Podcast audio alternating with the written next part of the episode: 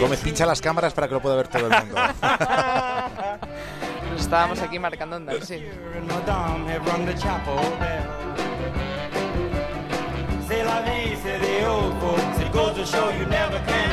Pues efectivamente, You Never Can Tell de Chuck Berry, pero que nosotros reconocemos, claro, está por la, por la escena de Pulp Fiction, donde bailan John Travolta y, Uma Thurman.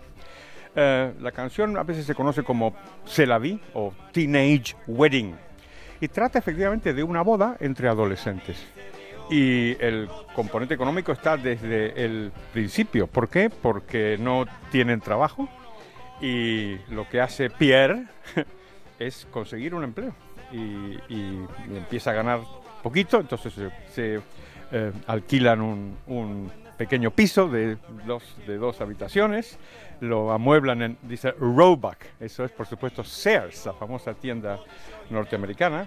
Y van, prosperando y se compran un pequeño tocadiscos. Y, al cabo del año pues pueden comprarse un, coche usado de color cherry red del año 53 y, y, con él se van a New Orleans para celebrar su aniversario porque es ahí donde, donde se han casado. Y entonces toda, toda, la, toda la canción trata de cómo van prosperando. Y el tema que se repite es ese de You Never Can Tell los viejos, ¿eh? Se la vi, say the old folks, it goes to show you never can tell. Eh, así es la vida, dicen los, los mayores, uno, uno nunca se sabe, ¿no? You never can tell.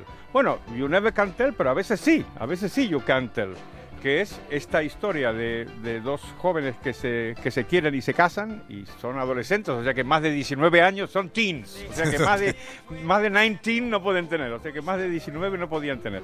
Y han, han salido adelante y han, y han prosperado y, y, les va bastante bien, mejor de lo que le iba al propio Chuck Berry cuando compuso esta canción en el año, salió en el año 64, pero la compuso en prisión, cuando estaba preso eh, eh, por cierto, por haber cometido un, intento de, violación. Así que la canción romántica no sabemos si le habrá gustado a la víctima de este, de este delito de, Chuck Berry, pero en fin, lo pagó, estuvo en la cárcel y ahí compuso esta deliciosa canción que habla del amor y de las posibilidades de que las, los jóvenes trabajen y prosperen y se ganen la vida y les vaya bien.